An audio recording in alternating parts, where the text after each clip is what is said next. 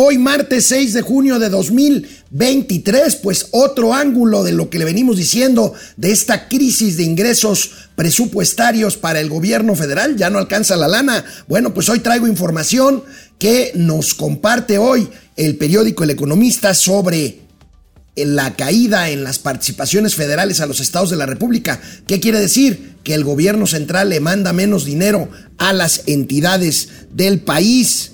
Esto pues hay que seguirlo comentando. Vaya inicio de semana con muchos indicadores. Ayer lunes, todos positivos, ligero, pero positivo, ligeramente positivos, pero positivos al fin y al cabo. Miren, crecen inversión, consumo, empleo y confianza del consumidor.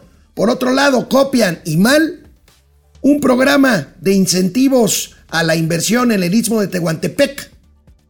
Es una copia de un programa de Enrique Peña Nieto, nada más que lo copian al quinto año de gobierno y lo copian mal.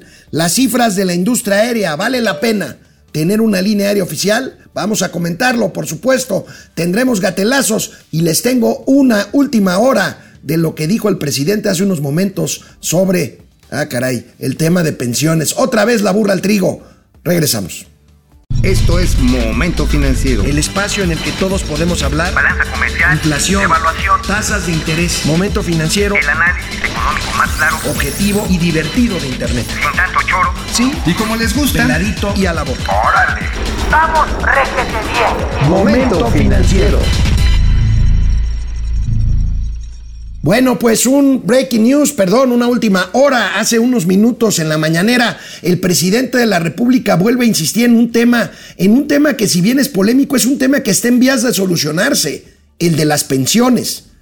Recuerden ustedes que hace un par de años se reformó el sistema de pensiones en México para que los empresarios empiecen a aportar, cosa que ya sucede desde este año, más dinero a los fondos de pensiones, a las afores de los trabajadores. Y bueno, pues hoy el presidente vuelve, vuelve a insistir en el tema de que si la pensión, que si es muy poco, que si hay que buscar reformar, pues si ya lo reformó, presidente, no le asesoran bien o el presidente pues ya en plena campaña pues nos está diciendo que va a buscar cómo, cómo quedar bien con los electores con tal de ganar la elección de 2024. Ah, qué barbaridad con mi presidente. Esto dijo, esto dijo hace unos momentos.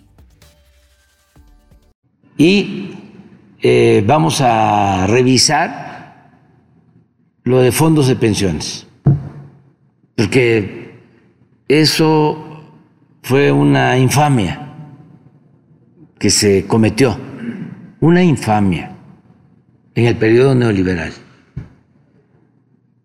eh, hicieron reformas a la constitución, a las leyes, y los trabajadores, al jubilarse, si les va bien, obtienen la mitad de su salario. Esas fueron las reformas laborales de la época neoliberal. Tanto en el Seguro Social como en el ISTE.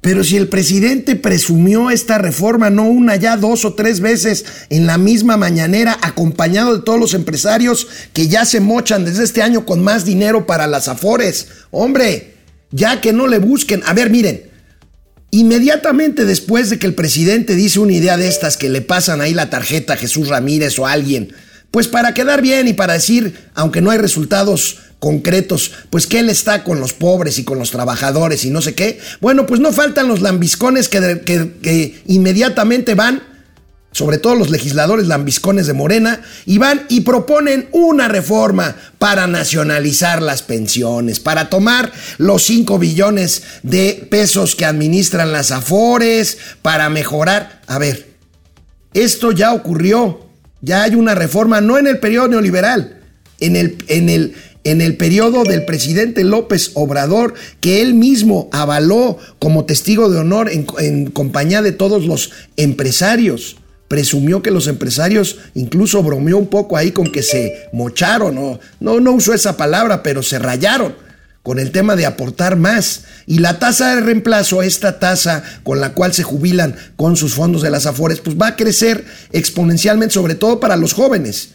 Hay elementos diferenciadores, por ejemplo, para una persona ya de mi edad que estoy cerca de la jubilación, bueno, por supuesto no aplican los mismos parámetros, además de que yo estoy en otra ley, pero bueno, suponiendo que estuviera en la ley ya de los jubilados por el eh, nuevo sistema de ahorro para el retiro, que esa sí fue una reforma previa y que cambió hace cosa de 30 años el tema de que el Estado mexicano administraba todas las aportaciones a los fondos de pensiones y lo ocupaba en gasto corriente, que es, me imagino, lo que quieren muchos ahora. Y luego, pues ahí vemos cómo le hacemos para cubrir las pensiones de los que se vayan jubilando. No, el sistema este que tanto critica el presidente posibilitó, ciertamente el sistema se agotó y por eso la reforma de hace dos años posibilitó que cada trabajador tuviéramos nuestra cuenta individual en la FORE.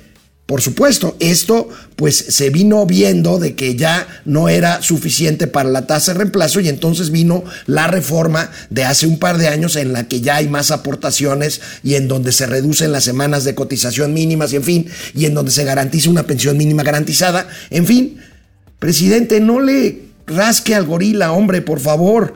De hecho, de hecho, hay campañas ya que hablan de esta reforma y que hablan de que es un buen logro y le dan su parte y que la tiene al gobierno federal de que pues eh, presionó y, y, condicionó su aval a esta reforma a que precisamente los patrones, los empresarios aportaran más dinero. En fin, ahí está otra vez, como dicen, la burra al trigo. Bueno, y un elemento más de análisis en la crisis de ingresos que estamos viviendo, esta crisis fiscal, porque bueno, ya los ingresos presupuestarios no alcanzan para los niveles de gasto, bueno, pues la tenemos en las participaciones justamente de la federación a los estados. Recuerden ustedes que hay impuestos, la mayoría de ellos, que cobra la federación a través del SAT y que por leyes de participación y de federalismo, eh, pues se reparten entre los, perdón, entre los estados de la República. Bueno, estos se llaman participaciones federales y es el dinero que se transfiere a las entidades. Bueno, pues esto se ha caído. Veamos las, los datos. Hoy es la noticia, la nota principal en la primera plana del economista. Al mes de abril caen las participaciones federales, registran su peor nivel en 32 meses. Y bueno, pues los gobiernos locales padecen por esto, pues por el debilitamiento de la economía, la inflación, en fin. En el cuarto mes de abril, solo dos entidades, Puebla y Guerrero, registraron aumento anualizado de las participaciones según datos de la Secretaría de Hacienda y Crédito Público. Para el mes de abril, para un mes de abril es el mayor descenso en eh, este rubro de participaciones federales en 14 años. Vamos viendo la gráfica, por favor, Sub, porque, bueno, pues si es dramático. Pues, ¿Y cómo no va a ser así? Si ya se acabaron todos los guardaditos, si ya se acabaron todos los fondos eh, de fideicomisos para, para eventos catastróficos, si ya recortaron con austeridad republicana, según esto, muchísimos programas, pero todo esto se está yendo a las pensiones, a las, eh, los programas sociales y sobre, sobre todo también a las obras estas faraónicas del gobierno de la 4T. Y aquí tenemos, es el ramo 28, son las participaciones federales y fíjense, una variación real anual de menos 15% en recursos generales no etiquetados, que pues es básicamente pues con lo que los estados pueden operar, 113 mil eh, millones de, de pesos y bueno, una reducción en aportaciones del 3%, recursos ya etiquetados para la protección social de salud, por supuesto, también etiquetados 95%. Fíjense nada más cómo todo confluye o mucho de la reducción presupuestal con, este, confluye en gastos de salud. Esto es un crimen. Son recursos etiquetados que antes estaban disponibles para poder atender las necesidades de salud. Convenios de descentralización suben 12%, también son recursos etiquetados y en general subsidios 9% abajo, pero tenemos un general de menos 10%, 201.839 millones de pesos de recursos federales para entidades y municipios con cifras al mes de abril. Pero bueno, ¿cómo se ven las participaciones de 2020 a la fecha?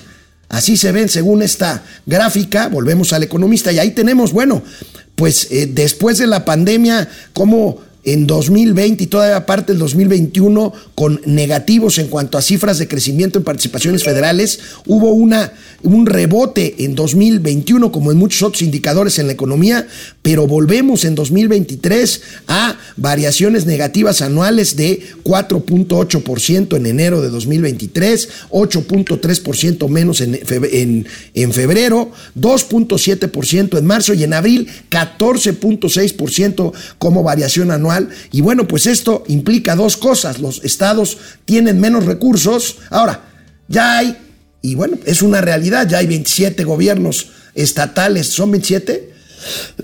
bajo la administración de Morena, que no dicen, que no dicen ni pío, pero este, ahora sí que ni pío López Obrador, porque ni con sobres, ni con sobres amarillos queda, y bueno, pues Qué horror. Este, eso por un lado, y eso hace también, no es disculpa porque algunos lo hacen de forma desordenada, otros lo hacen correctamente con base en parámetros financieros correctos, pero lo que hacen es que los estados recurran a deuda, fundamentalmente a deuda bancaria, para poder sortear sus compromisos de gobierno, sus gastos corrientes, sus salarios, sus inversiones. Y bueno, ahí es donde tenemos el crecimiento de deuda de carácter privado de los estados. Ahora, son recursos eh, privados que tienen que asumirse como deuda pública porque pues, se tienen que pagar con recursos públicos que muchas veces los estados hacen, por ejemplo, bursatilizando, ¿qué quiere decir esto? Comprometen ingresos que tienen los estados para garantizarle al banco el flujo de pago de estos créditos. Entonces, bueno, pues tenemos este problema, este problema de las participaciones federales y bueno, pues yo quisiera revisar con ustedes a qué estados les va peor que a otros, porque bueno, hasta en los perros hay razas. Y bueno, los más afectados, los, los, los, los más afectados por esta... Eh, más bien los que más reciben dinero, y esto tiene que ver con el tamaño de las economías y de las poblaciones. Por supuesto, y de aquí la importancia del triunfo de Morena a Antier en el Estado de México, pues vean el tamaño de lo que estamos hablando, el Estado de México, Ciudad de México, Jalisco, Puebla, Veracruz, como pueden ver ustedes, Nuevo León, pues son los estados con más eh, generación, salvo aquí tenemos el caso de Chiapas, que tiene grandes transferencias que tienen que ver más bien con recursos de carácter social, y los menos, este, y los menos, eh, ahí tenemos a Baja California Sur, Campeche, Tlaxcala, Nayarit, Aguascalientes, Zacatecas, eh, Morelos, Durango y Quintana Roo, a pesar del tema del turismo. Estos son los que reciben más lana y los que recibieron menos lana al mes de abril. Sin embargo, vamos a ver, vamos a ver eh, qué estados recibieron el mayor golpe reciente con base en este análisis que hace el periódico El Economista y el querido Luis Miguel González y Hugo Valenzuela. De las 32 entidades del país, solamente Puebla y Chiapas presentaron un aumento anual en la recepción de participaciones federales en abril. Pero aquí tenemos pues el total de 14% en la caída anualizada al mes de abril en términos reales y vemos que los estados más afectados por nivel porcentual de reducción de sus participaciones federales son San Luis Potosí, fíjense, con 26%, Guerrero con menos 27,5%, eh, Chihuahua con menos 24.7%, Baja California con menos 19%, Colima con menos 23.7%, Michoacán cae 21.6% sus participaciones federales, Oaxaca 23.8% y Tamaulipas menos 19.5%. Salvo Aguascalientes, todos los demás son eh, eh, eh, gobiernos encabezados por mandatarios morenistas y Chihuahua también es, otro, es otra, otra excepción. Y bueno, pues Sin embargo, perdón, ando mal, por eso. Este, y eh, tenemos ahí este fenómeno de las participaciones federales en donde, bueno, pues la mayoría de los gobernadores no van a decir nada. Antes, pues un gobernador eh, de oposición, pues sí, levantaba la mano y decía, oiga, presidente, pues no friegue. No, no, no, aquí todos calladitos y formaditos ayer con el presidente en una cena para celebrar el triunfo de Delfina Gómez y para y para recibir línea del presidente que no se mete en el, proceso interno para las corcholatas. No, él no se mete, pero los llama y también a las corcholatas y bueno, pues ahí, ahí dice que no hace lo que sí hace. Bueno, aquí está el tema de las participaciones federales. Y bueno, ayer un día prolífico en información financiera y económica datos positivos, ligeros, pero positivos, todos ellos. Ayer el INEGI, para empezar, déjenme contarles que dio a conocer el dato de inversión fija bruta, este dato tan importante al cierre del primer trimestre del año, un dato bueno, pero con sus asegúnes que tenemos que decirlos aquí. Eh, un dato bueno, eh, la inversión fija bruta crece en términos anuales al primer trimestre del año. Vamos viendo la nota y los asegúnes 9.2% durante el primer trimestre.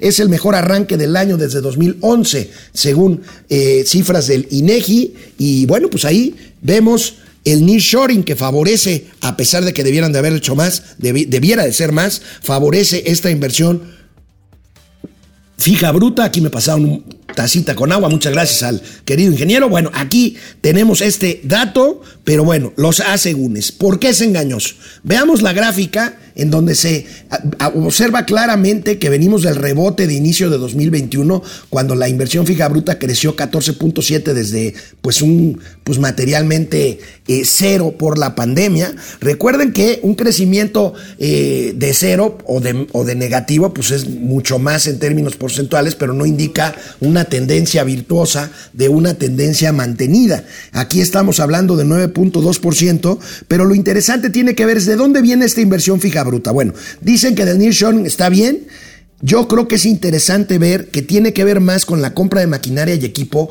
que con el índice de construcción, que es el que indicaría un mayor, este, un mayor este, eh, tendencia positiva en productividad eh, y de inversión fija bruta. Tiene que ver más con, repito, el tema que ya habíamos hablado aquí de compra de bienes de capital, que es maquinaria y equipo. Vamos a la siguiente gráfica para ver esto, por favor, este Inge, eh, perdón, Sub. Aquí tenemos, fíjense, la variación porcentual anual en cuanto a construcciones de solo 3.9, 3.2%. Y en cuanto exclusivamente maquinaria y equipo, pues el crecimiento es 17%.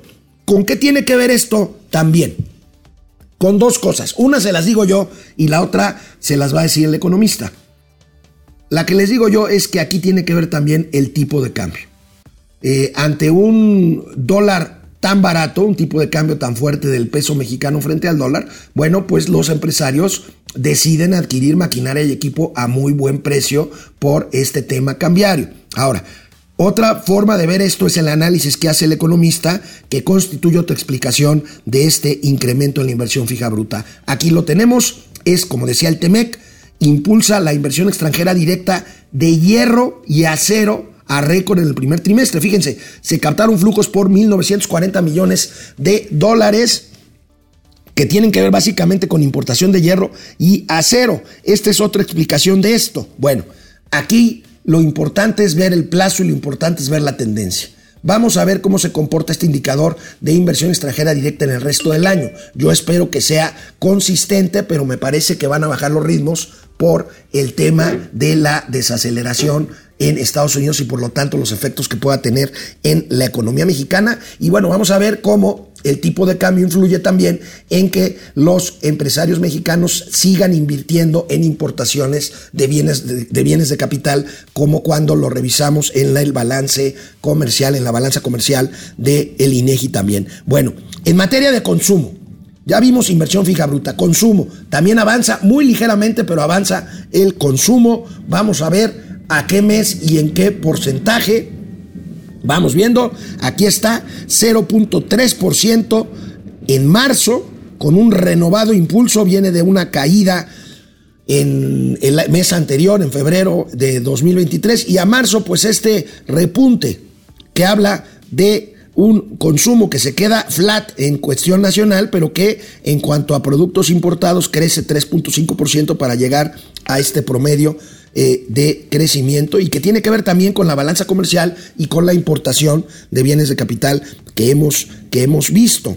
Ya analizaremos esto con Mauricio comparando con el siguiente reporte que hagan las ventas de tiendas departamentales, la ANTAD, y los eh, reportes que haga, por ejemplo, Walmart, que es el principal, eh, digamos, la principal cadena de supermercados en Estados, en, en, en México. Y también, también el IMSS reportó empleo, ya habíamos analizado el empleo total, el crecimiento en las plazas de trabajo, la mayor parte informales, pero también es la de que el, el, el, empleo crece, se presume, pero se nos olvida que no hemos recuperado los empleos que se dejaron de generar durante los dos años con efecto pandémico.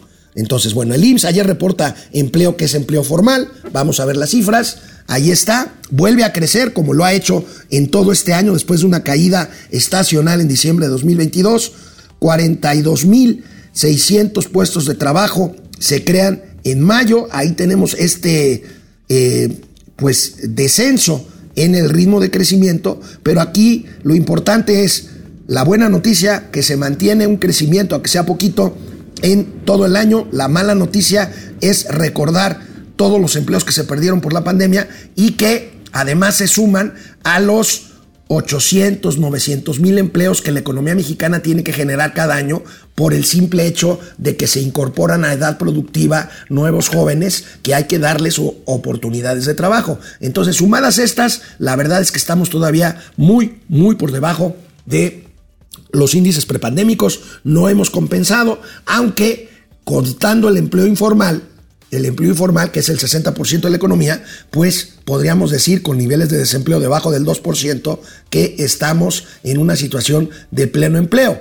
Otro asunto es ver la calidad de este empleo. Pleno empleo, pues porque un índice de desocupación bajo, pero con niveles de ingreso bastante inferiores a los que se veían. Aquí tenemos otra gráfica, esta de reforma, que destaca, a pesar de ser el, pasquín inmundo, pues este avance y este, eh, este gráfica que nos regala Reforma habla del acumulado en los primeros cinco meses del año. Acumulamos 490 mil, algo nunca antes visto en un lapso similar desde 1998. Buena noticia, insisto, el tema es hacer la resta con los empleos perdidos y con los empleos no generados año con año y ahí el déficit todavía es lamentablemente muy, muy, muy eh, importante. Ahí tenemos los 838 mil empleos que se perdieron formales en 2020 y aquí pues apenas un poco más de la mitad comparándolo solamente con estos empleos perdidos porque insisto, faltan los que no se generaron para incorporar la nueva fuerza laboral. Y por último, con toda esta información, uff, también se reportó ayer índice de confianza del consumidor. El INEGI reportó un ligero avance de 0.8% anual de este que tiene que ver con pues las condiciones en las que la gente común y corriente ve la economía y las posibilidades de hacer cosas en los siguientes años. Aquí tenemos el tweet del INEGI de ayer eh, que dio a conocer esto en mayo de 2023 con cifras ajustadas por estacionalidad. El indicador de confianza del consumidor se ubicó en 44.4 puntos. Recuerden que de 50 puntos para abajo es un dato negativo. Aunque bueno, hay crecimiento, pero el dato debajo de 50 puntos es negativo. Y pues si vemos la gráfica sub, por favor, este, pues tenemos ahí que este índice creció 0.8% en términos anuales.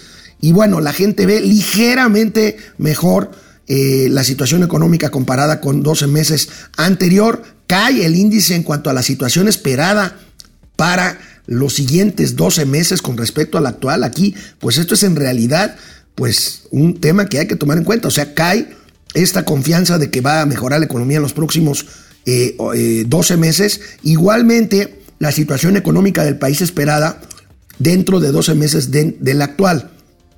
Ahora, fíjense, curioso, y lo comentaré posteriormente con ustedes y con Mauricio, creció 2.2% el índice de confianza respecto a las posibilidades en el momento actual de los integrantes del hogar comparadas con las de hace un año para realizar compras de muebles de uso duradero, televisores, lavadoras, aparatos electrónicos, en fin.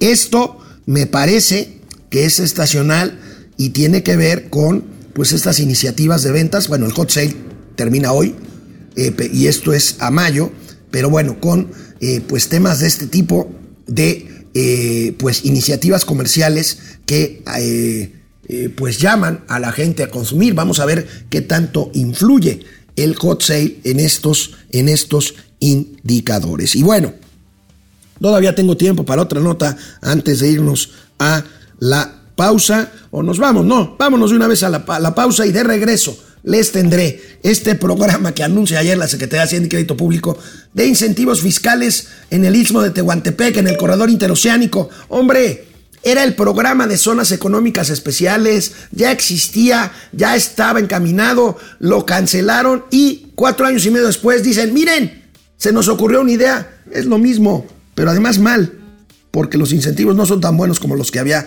en aquel programa. Regreso. Bueno, pues tengo muchos comentados, muchos comentarios aquí, muchos comentados. Y miren, ya estamos en 876, en unos cuantos días, suscriptores en el nuevo canal. Les recuerdo, tenemos muchos suscriptores en el canal de DDC, pero ya tenemos nuestro canal exclusivo en, en YouTube, Momento Financiero. Si ustedes le dan Momento Financiero al buscador de YouTube y le sigue saliendo DDC, váyanse a búsqueda eh, avanzada o filtros de búsqueda y pongan en opciones canal o canales. Y ahí les va a salir el nuevo canal. Si le ponen momento financiero, va a salir el nuevo canal. Entren, suscríbanse. Ya llevamos casi 900 suscriptores. Ojalá y nos ayuden a llegar hoy mismo a los mil suscriptores. Y bueno, para que se queden ya en el canal exclusivo de Momento Financiero. Y bueno, yo les tengo una sorpresa, pero se las voy a dar hasta mañana con respecto al ranking de Momento Financiero en el tema de los podcasts de este tipo. Diego T. Aló, buenos días, tíos financieros. ¿Cómo estás, Diego? José Lo Aguilera, buenos días. Mimi, Mimi, Mimi o Mimi, Mimi. Saludos, Mario Raúl Salmerón. Desde Coatzacoalcos, Veracruz. Ah, qué bonito, Coatzacoalcos. Lucía Elena Silva. Buenos días, gracias, Lucía Elena. Te pido que te vayas a nuestro canal exclusivo ya de YouTube, Momento Financiero. Guido Rosas, Alex, no llegan las notificaciones de Momento Financiero en el nuevo. Guido, lo voy a ver, pero a mí me llegó hoy justamente la de YouTube. Déjame checarlo, ahí está, nos está escuchando el buen Argenis eh, García, que van a tener que sufrir un gatelazo hoy, mis amigos de la producción de Momento Financiero. Ahorita van a ver por qué. Gutierritos, Guido, Rosas, efectivamente, como el canal es nuevo, lleva algunos días para que se vayan habilitando todas las funciones, pero todos nosotros ya sabemos que el lunes a viernes nos vemos por aquí a las 10. Saludos, tíos, gracias. Gutierritos, Carlos González, menos recursos a estados, pues sí, ya empieza la campaña para el 2024. Pues sí, básicamente, Carlos, vas a ver como por arte de magia un incremento en la base monetaria de efectivo, en la base de circulación de efectivo, y vas a ver también, casualmente, más dinero transferido en el presupuesto 2023, acuérdate de lo que te estoy diciendo, de los nueve estados en donde habrá elecciones para gobernador el año que entra. Orate Esquizo, José Luis Herrera, gracias Pepe Almazán, Luigi, Luigi Carlop, buenos IPG injerencistas, Díaz. Si Tlayudo no mete las manos en las elecciones del Estado de México y Coahuila, los moches no gana. Saludos, Falina Financiera, Pepe Almazán Mendiola. Si usted quiere agradecer por el dinero que le llega a su viejito o a su sobrino Nini, agradezca al que trabaja. Dinero de López Obrador. No sean brutos. Es dinero de todos. No es dinero de López Obrador ni del gobierno. Es dinero de ustedes y mío. Porque pagamos impuestos. Bueno, si usted no paga impuestos, pues allá usted o allá tú. Pero, de todas formas, el dinero que te dan de becas y pensiones no es del presidente ni del gobierno de la 4T. Es dinero de impuestos, es recurso fiscal. Julia León, Morning, Alexis Dux, el triste despertar que tendrá México cuando se destape lo que el presidente y su 4T han destruido en los últimos cinco años. Bueno, nosotros aquí tratamos de decirlo un día sí y otro también. Ya sabes lo que pienso, Alexis, que este es un gobierno fallido sin resultados, materialmente sin resultados. O bueno, con resultados negativos. Oscar Márquez, su plan es robar todas las afores como sueño de Hidalgo. Ya no inventen con eso de las afores, hombre, dejen en paz ese sector que funciona y funciona bien. Alejandro Castro, saludos a la audiencia y a los tíos Alex y Mau. Que tengan un excelente día, gracias. León Cabrera, Felipe Javier Ruiz, dice que somos Don Quijote y el Sancho Panza, que enfrentamos gigantescos molinos de incertidumbre económica y política. Juan Ramón No, buen día, saludos. Jesús Rubio, Azucena Carballo, Luis Alberto Castro, desde Ciudad Juárez, Firemo, Claudia Rosa, gracias, muchas bendiciones. Un, un este, sondeo, ¿debe meter mano AMLO al sistema de pensiones mexicano? Claro, nos dejaron un cochinero 5%, que ni se le ocurra 95%. Que Dios nos libre, que Dios nos libre. Porque eso olería a nacionalización de Afores. Insisto, que Dios nos libre. Vamos con más información. Bueno, pues venga, vamos con más información. La Secretaría de Hacienda y Crédito Público anunció ayer con bombo y platillo un programa de estímulos fiscales para la zona ledismo de Tehuantepec. Para esto que el presidente quiere el corredor interoceánico, que está bien, está bien, conectar al puerto del Pacífico, Salina Cruz con el del Golfo, Coatzacoalcos. Y bueno, aquí tenemos el comunicado que ayer nos hicieron llegar nuestros queridos amigos de la Secretaría de Hacienda y Crédito Público. Nuevo, nuevos estímulos fiscales para empresas que invierten en el Istmo de Tehuantepec. Para estimular la reubicación de empresas y atraer inversión hacia el sureste del país, el gobierno ha anunciado un decreto que implementa serie de beneficios fiscales perdón, destinados a fomentar el desarrollo económico en una de las regiones más desfavorecidas del país. Eso está bien. Ok, vamos viendo más. Chup. Ahí está. Fíjense. Exención total del impuesto de la renta durante los primeros tres años de operación. En los años 4, 5 y 6, las empresas pagarán solo 50% de ISR. Este descuento puede llegar hasta el 90% si se alcanzan las metas de empleo. Ok. Oportunidad de depreciación adecuada, acelerada de las inversiones. Ok.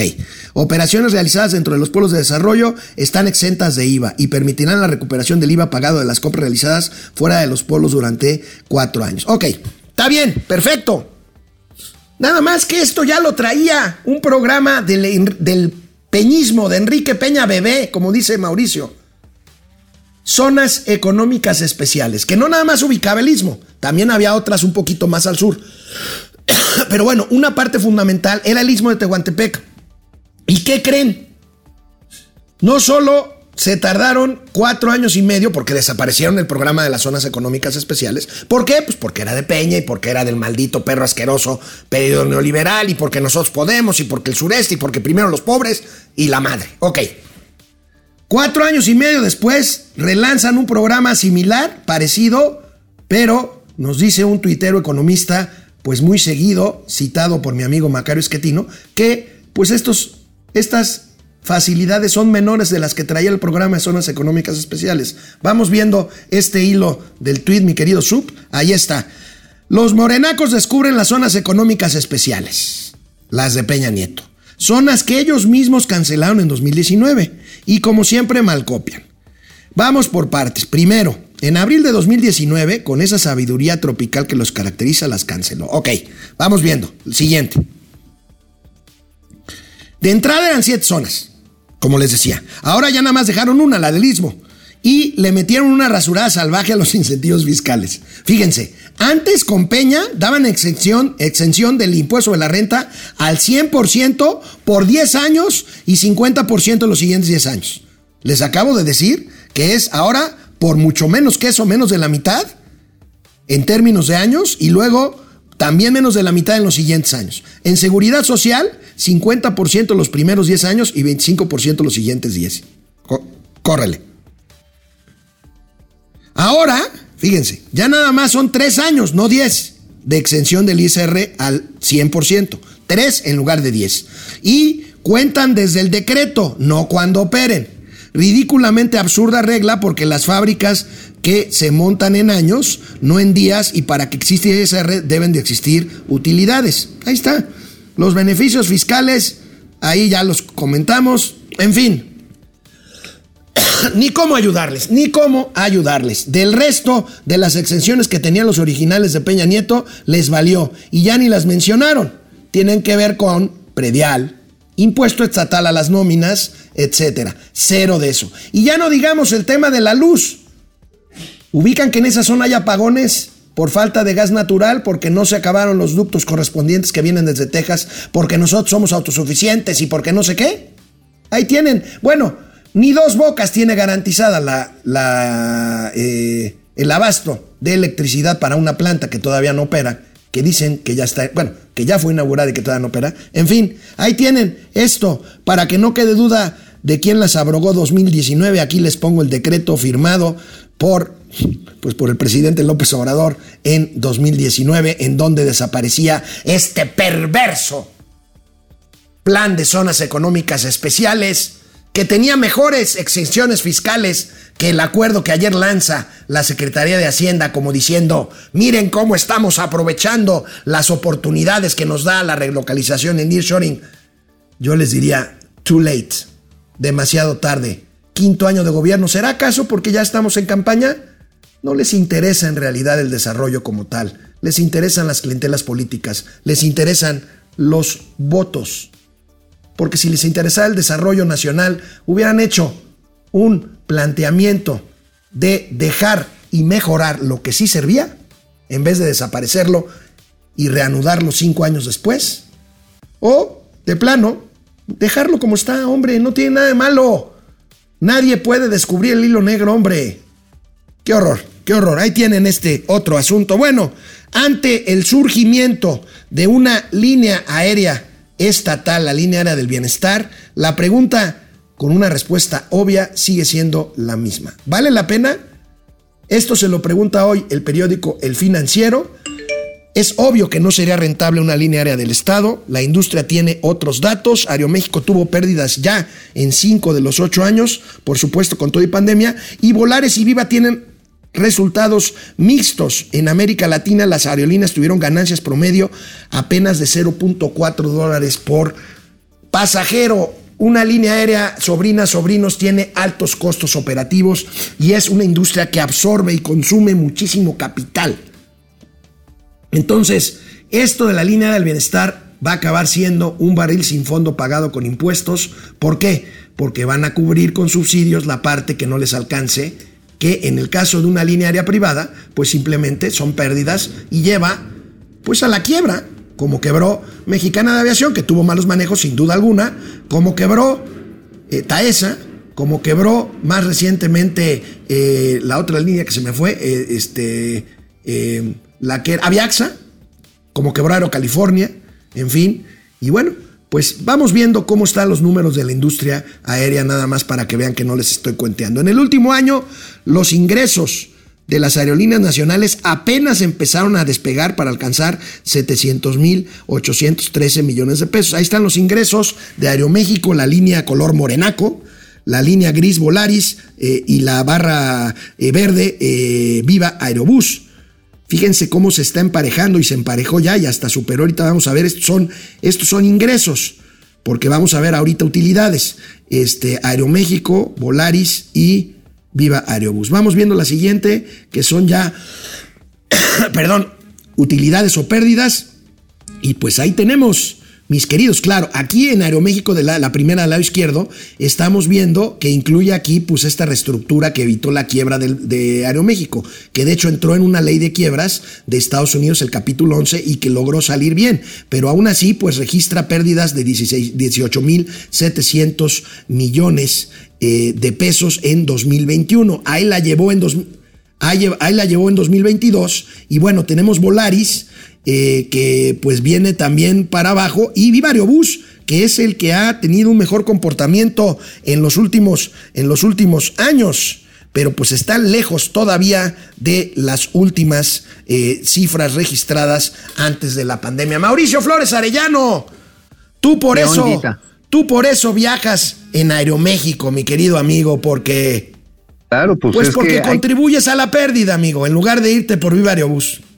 Pasa está en que hasta para andar en avión hay código postal, hermano, la verdad. Entonces digo, pues sí, de repente se siente más acá, más más este chinguetas, más acá y te vas a Aeroméxico. Ahora, Aeroméxico tiene una gran virtud, tiene muchísimos más itinerarios realmente a, nivel de vuelos nacionales e internacionales que un Viva Aerobús o un Volaris. Pero mira, vamos a decirlo así, Aeroméxico le costó más o menos a sus accionistas y a sus trabajadores, ¿eh? porque se los cepillaron cuando tuvieron, ay amigo, ¿qué traes? ¿La comiste con pelos o con hielos? ¿Qué te pasa? Amigo, estoy enfermo en la garganta. Sácate a volar y dedícate a trabajar. Llegas tarde y empieza a chingar, órale, dale. Oye, es que estoy aquí en el torito, güey, ¿qué quieres? Pues órale, güey y me están cuidando. Pues te digo, entonces la cuestión está en que en el caso de Aeroméxico, en el caso de Aeroméxico costó 5 mil millones de dólares la recapitalización y un homenaje a las tres aerolíneas o incluso a las ya fenecidas que durante la pandemia recibieron de este por parte del gobierno federal. Mientras todo el mundo, Estados Unidos, Francia, Inglaterra, eh, Arabia Saudita, todo mundo metió plata a sus industrias, a las empresas aéreas, les generaron esquemas de, de soporte financiero por la caída de pasaje. En México dijeron, no, no, pinches fifís que se chinguen. Y pues sí, digo, entre los que se chingaron estuvo Aeromar, ¿no? Por supuesto. Pero también. Aeromar es la que me faltó, que quebró, es la más reciente. Pero también quebró, fíjate, una que era una maravilla, este, una pequeña empresa, una pequeña empresa, este, que se llama Maya Air. Una gran empresa, pequeña, pero muy buena para los vuelos en el Golfo de México y la península de Yucatán, no como ejote. Pero mira, por cierto, yo creo que el viernes vamos a tener oportunidad de hablar con el director de Aerus, que es una nueva aerolínea de, de, operación regional en el norte. Estoy ahí cerrando los acuerdos para la entrevista, pero déjame te comento esto, amigo. En el caso de Viva Aerobús, hay que reconocer que encontraron un nicho bien interesante de gente que uno no había volado nunca antes, nunca antes, nunca había tomado un avión y que es su primera o segunda vez que toman un avión. Y ha resultado exitoso, obviamente con un esquema de low cost, o sea, los asientos no se reclinan para pronto, cabrón y este no te dan papitas, no te dan agua, tú le tienes que caer con una lana. Te pasas por medio gramo del, del peso del equipaje que documentaste y te la dejan caer bien macizo. Entonces, pues sí, tienes que acoplarte, te ahorras sí lana, efectivamente, hay diferenciales incluso de hasta 75% entre Aeroméxico en ciertos momentos con el de Viva Aerobús. Ahora, pero repito, eh, igual que Volaris, que ha hecho un buen trabajo, el problema está en que si tú quieres hacer un vuelo directo, por ejemplo, de la Ciudad de México a este a Mérida, por ejemplo, muchas veces te dicen, sí, te llevo, pero te va a llevar día y medio. Ay, no seas mamón, ¿cómo? Sí, güey, porque el avión se tiene que ir primero a Monterrey, y en Monterrey carga y luego se va para allá, para llevarte a tu destino yucateco. Entonces, amigo, pues este, esa es una de las realidades y Aeroméxico, insisto, pues es la que, por ejemplo, tiene más itinerarios a los vuelos internacionales. Bueno, amigo, ¿de qué escribiste hoy en La Sin Razón de México? En La Sin Razón de México, eh, miren, le cambiaron un poquito el título, porque pues ya sabes que así está el Zócalo, ¿no? Y más, y más la Plaza de los Mártires, luego de que ganó Doña Flipper, pues muchos periódicos andan pandeados y andan ahí caravaneando a Doña Flipper. Pero mira, este, el asunto es que el título original se llama, no es el nearshoring ni sus alcances, esa fue una mamada que puso mi editor, pero bueno, vamos a dejar que la siga dando. En el caso específico decía, el nearshoring no llegó al Estado de México. Y ahí están los números. Yo no los inventé, los hizo la Asociación Mexicana de la Industria Maquiladora y Manufacturera de Exportación, el IMEX. Este Luis Manuel Hernández me facilitó estos datos, hicieron una separación precisamente de los datos que proporciona el Instituto Mexicano de Seguro Social, empleos formales. Hay que reconocer ese gran trabajo estadístico que hace el IMSS. Y lo que dicen, de en 2022, de todos los empleos asociados al nearshoring, a la reubicación de empresas asiáticas en México, solamente el 1% llegó al Estado de México. Uno. Ahora, ¿por qué llegó? Hay muchas empresas internacionales ahí, sí, pero no están reordenándose en esta nueva línea de logística para tener el abasto seguro y con nuevas inversiones. ¿Dónde sí está concentrado? 70% precisamente en Coahuila, en Nuevo León y también en lo que es Baja California Norte y Tamaulipas. O sea, sigue siendo un fenómeno básicamente norteño y el único que se cuela, pero en tercer lugar, muy fuerte, es Yucatán. Yucatán acumuló nada más ni nada menos que el 8% de estos empleos que están asociados alta tecnología, inversión extranjera y ligado a cadenas de producción que se están mudando de Asia a México. Sí, incluso, amigo, lo que pasa Ajá. es que la 4T y Palacio Nacional se dedican a pepenar votos, no a fomentar el desarrollo.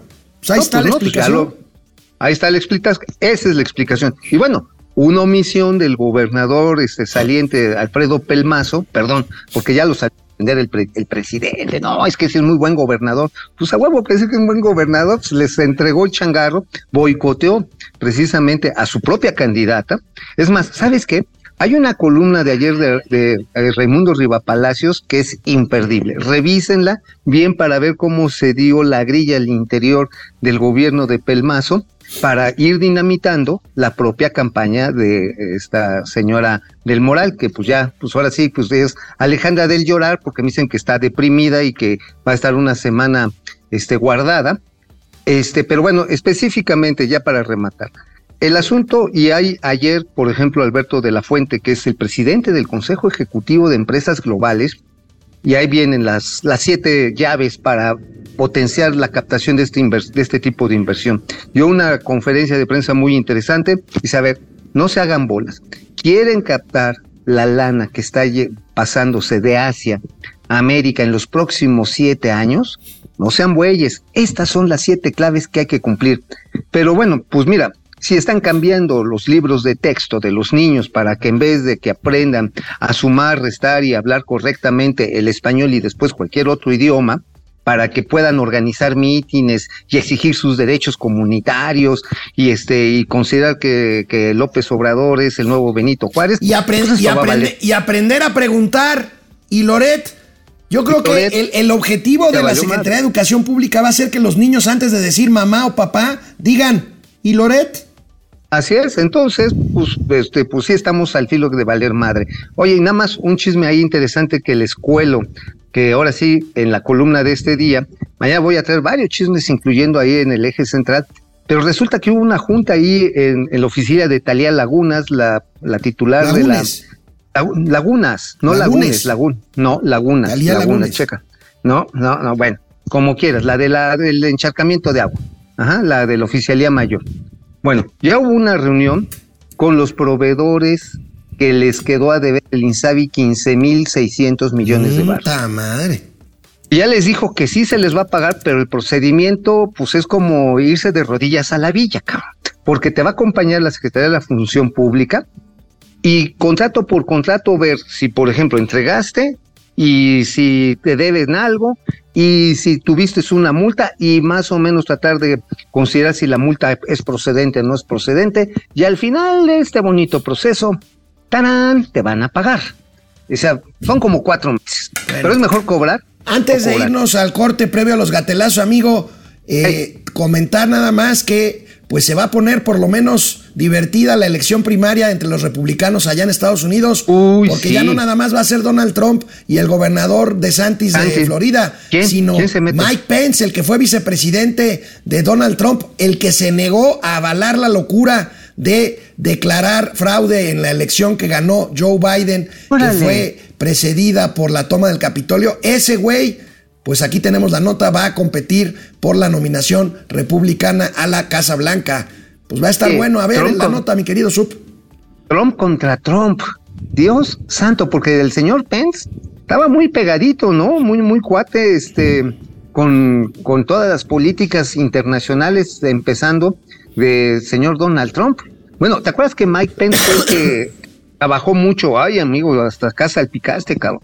Oye, este, ¿te acuerdas que él fue el que trabajó la relación muy fuerte con Luis Videgaray cuando era, era canciller? Sí, exactamente. Ujú. Híjole, sí se va a poner bien sabrosa esta Bueno, vamos a un corte, regresamos con gatelazos. Bueno, rápidamente, porque ya nos colgamos. Leto Bar, Luis Alberto Castro desde Baja California. No es Baja California Norte, tienes toda la razón. Baja California, no es Baja.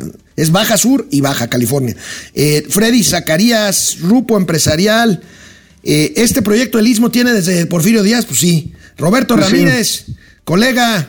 Rogelio Sánchez, Ja- James Collins desde Irapuato, Salvador Espino, Carlos Santoyo, nuestro amigo de Jerez Zacatecas, Lucía Cuídate Mejía, mucho, José. González, Grupo Empresarial Integral, Zule López, Gregorio Cruz, eh, A todos. Erisu Scratch, Calimán contra el Santo, Beto FTV Tampico. Bueno, recuerden mudarse a nuestro sitio ya exclusivo, nuestro canal exclusivo en YouTube. Ya tenemos casi 900, ya estamos rebasando las 900 suscripciones. Eh, Venga, hay que poner, ¿sabes qué? En el sub, con el sub, hay que poner cuál va a ser la nueva dirección. ¿No? ¿Cómo ves? lo que pues diga sí. Mauricio no tiene importancia en esta producción. Regresamos Vale, con gatelazos. Dale madre, dale madre. Bueno, pues amigo, ¿Qué onda? Gatelazos, el presidente de la República, fíjate, hace un sorprendente relato de lo ¿De que criticaba como opositor y hace como gobernante. Mira nada más este gatelazo. Entonces, si queremos establecer en México el hábito democrático, necesitamos desterrar todas esas prácticas. Apúntele bien. Antidemocráticas. Calumnia en los medios, los pactos de las cúpulas económicas con partidos políticos, la entrega de dinero de la oligarquía a candidatos, el que se reciba dinero del extranjero, también con esos propósitos. Y desde luego, desterrar por completo la compra del voto, la intimidación, el uso del presupuesto público para favorecer a candidatos y partidos, el acarreo, la falsificación de las actas, el relleno de las urnas, el que votan los muertos o que votaban, el dedazo, el tapado, la imposición, barrer con todo eso, acabar con todo eso. Y eso aplica para todos y para los partidos en la selección de sus candidatos. No es que yo voy a poner al candidato de Morena.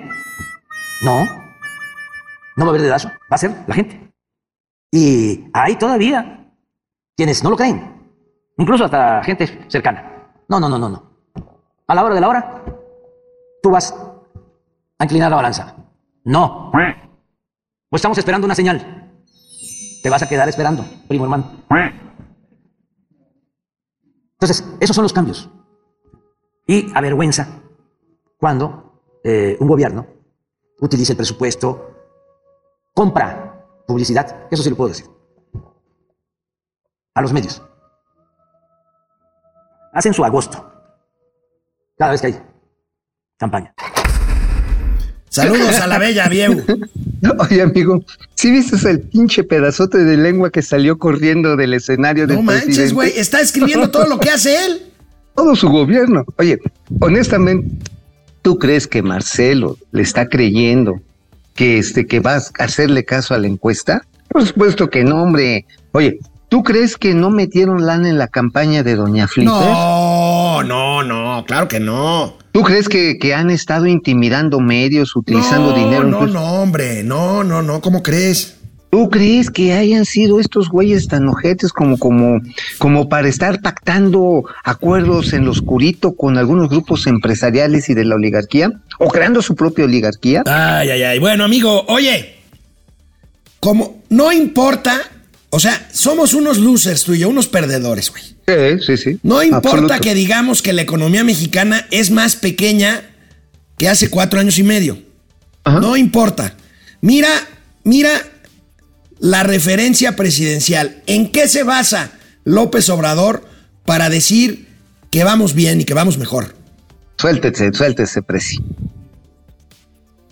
Bueno, si eh, sigue habiendo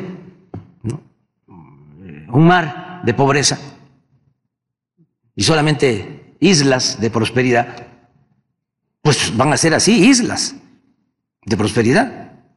La paz es fruto de la justicia. Yo ahora veo menos eh, guardaespaldas y este carros blindados.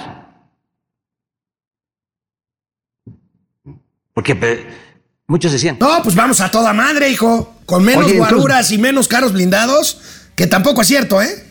Oye, no, tan bueno. Con que vayas a cualquier restaurante de medio pelo a Polanco, güey, encuentras a la guaruriza, a todos los guaraches, te los encuentras en bueno, cualquier lugar. amigo, los hijos del presidente se mueven Van en con guaraches. blindadas con guaruras. Guarach y con guaro- y con sus guaraches. Sí, no, no, no. Digo, más, la esta diputada amiga muy cercana a este Abraham Mendieta, pues a poco no anda en suburban blindada, mija, ¿no? Bueno, oye, amigo, mira lo que le pasó a un extranjero que se le ocurrió subirse al metro al vagón de puras mujeres. a ver qué ¿Tú crees que lo corrieron? No, hombre, lo sabrosearon. A ver, échenlo. A ver, a ver, quiero ver eso. Se pregunta si este extranjero sabía lo que le esperaba al subirse al vagón de mujeres.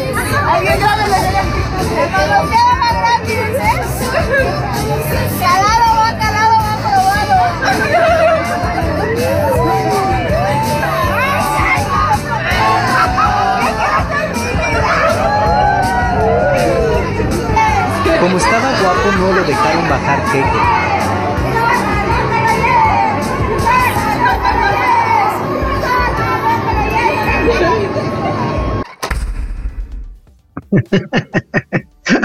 Ay, amigo, no hubiera sido uno como nosotros, chaparro, gordo y prieto, porque te van a chingar. No, no, no, a fregadazos, güey. Oye, No, y además te hubieran acusado de violencia política y sexual de género. amigo, el último gatelazo de hoy es una advertencia para nuestro equipo de producción. A ver, De verdad que tú y yo somos muy buenas personas y ellos no lo valoran. Así que. Nunca. Tú la- la han valorado. Ojo, Argenis. Ojo, ingeniero. Ojo, ex becario sub. Porque miren. Miren lo que hizo este conductor sudamericano, güey. Qué poca madre, pero para que vean que somos buena onda nosotros. que no nos manchamos. ¿Cuál consideras tú que es tu mayor medio? Medio. Así es. ¿Cuál consideras tú que es tu mayor medio? ¿O la pregunta está mal, está mal hecha? A ver, producción. Puede ser miedo. Sí, pero usted, venga, señor director. Es que yo, frente al país, yo no voy a quedar mal como conductor. El mundo debe estar presenciando, dice el conductor, ¿sí o no? Ahí está. Señor, por favor, ponche. Ponche, ahí está. Eso es lo que. ¿Cuál es, crees tú que es el mayor medio? Y es miedo. Yo como productor me gustaría que te cerciores antes de pasarme la pauta, porque no se trata de, de hacer un programa así por así. Yo soy quien dio hoy la cara, las concursantes están al frente.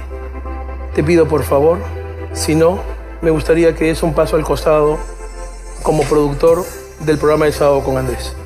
Deja tu, deja tu puesto a, a uno de los chicos, ¿sí? Gracias. Sí. Te recuerda. Gracias. Disculpen, acá las cabezas se cortan inmediatamente. Yo no puedo permitir. Termina el programa y dejas tu trabajo, ¿sí? Vuelvo acá. Disculpe usted. ¿Cuál consideras tú que es tu mayor miedo? Buenas noches. Mi mayor miedo fue atreverme a participar del Miss Perú. No, pues Oye. mi mayor medio es toparme con un tipo miserable así, güey. Como un jefe, como, oye, pero además es un conductor que se le da de, se la da de muy guapo, muy bonito, pero es bien pendejo. O sea, en vez de seguir con la producción continua, te, portes, te se pone como tú cuando empiezas a regañar al sub, cabrón. Cuando te pones a regañar al buen Argenis, que ok, son pendejos, pero son nuestros pendejos, no mames. ten, decencia, síguete con la lectura, tú eres inteligente. Qué no horror, cabrón. Qué horror, qué horror de sujeto, güey. Qué horror de sujeto. Parece conductor de los juegos del hambre, el güey. tu mayor medio. Oye, pendejo, ¿qué no leíste que era, o pudiste entender que era miedo? ¿Qué le hubieras dicho tú? ¿Qué le hubieras contestado, además de que tu mayor miedo era encontrarte con, con un tipo como él, como jefe? Mira, si yo hubiera sido la dama esta, le hubiera dicho, mi mayor medio pendejo es usted. no, el medio hombre, porque está chaparrito, güey. Nos vemos mañana, amigo. Vemos.